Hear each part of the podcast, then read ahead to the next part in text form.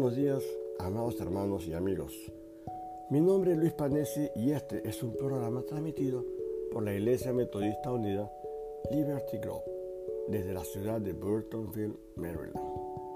Hoy estamos presentando otro episodio que nos ayudará a seguir caminando sobre la huella de Jesús y lo hemos titulado ¿Es nuestra vida trascendente? Dios creó al hombre a su imagen y semejanza inmortal, libre, dueño y señor del paraíso. Al pecar nuestros primeros padres, perdimos la inmortalidad, limitando nuestro tiempo de vida en esta tierra y teniendo dolores y padecimientos, y asimismo tendiendo a que pasar por la muerte física. Pero Cristo, mediante su muerte en la cruz, nos abrió las puertas a vivir con Él en la eternidad. Como seres humanos, tenemos la tendencia a aferrarnos a muchas situaciones, vivencias, costumbres, lugares, etc., con lo que encadenamos nuestra vida a una rutina que es dañina para nuestro crecimiento espiritual, quitándonos la libertad que Cristo nos da. Un ejemplo de esta situación es cuando nos sentimos incómodos en el trabajo que estamos desarrollando, pero no buscamos cambiarlo, llenando nuestro corazón de sinsabores, malestar y hasta amargura lo que en nada nos beneficia físicamente. Muchas veces sucede lo mismo con nuestra vida espiritual, donde encontramos que lo que hacemos no nos brinda la paz espiritual que estamos buscando, sino por el contrario se convierte en una rutina que nos carga de malestar y preocupación, pero nos termina alejando del propósito que el Señor tiene para nuestras vidas. En ambos casos, la solución está en nuestras manos y somos responsables de llevar a cabo las correcciones necesarias. Actualmente, quizás hay escasez de trabajo para el que no quiere trabajar, pues para el Hijo de Dios hay muchas puertas por abrir y trabajos que conseguir.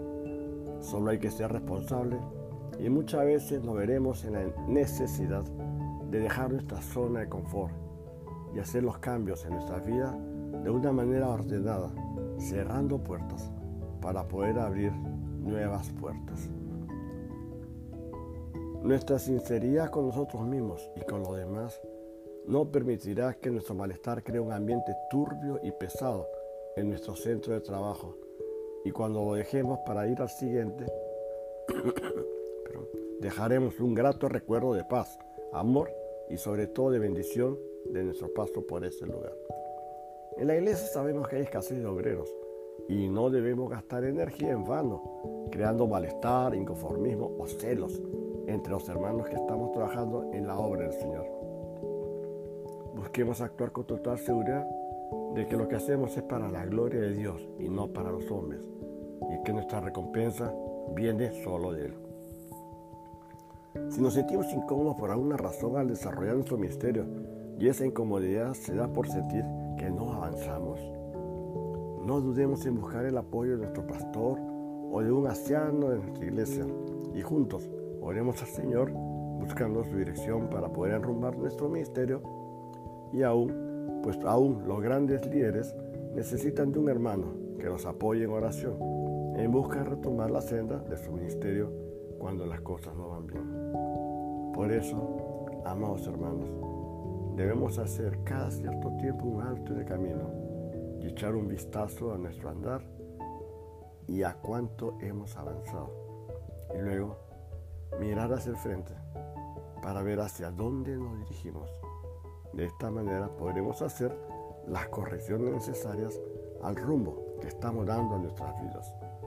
No permitamos que la inercia nos lleve como veletas al viento, sin ningún rumbo, dando tumbos que no hacen más que desgastarnos y desanimarnos haciendo en nuestras vidas una existencia terrenal sin nada que valga la pena. Tomemos el control de nuestras vidas y hagamos de ellas unas vidas llenas de amor y de la bendición de nuestro Señor. Oremos al Padre, agradeciendo su gracia y su amor. Dios, oye nuestras oraciones y responde a nuestras peticiones. Hermanos y amigos, quisiera extenderles una invitación especial para que nos acompañe en la celebración de nuestro servicio de oración y alabanza a Dios cada domingo al mediodía hora del este de Estados Unidos, conectándose a nuestra página de Facebook, Liberty Grove United Methodist Church. El Señor los bendiga. Su hermano en Cristo, Beto de Tarso.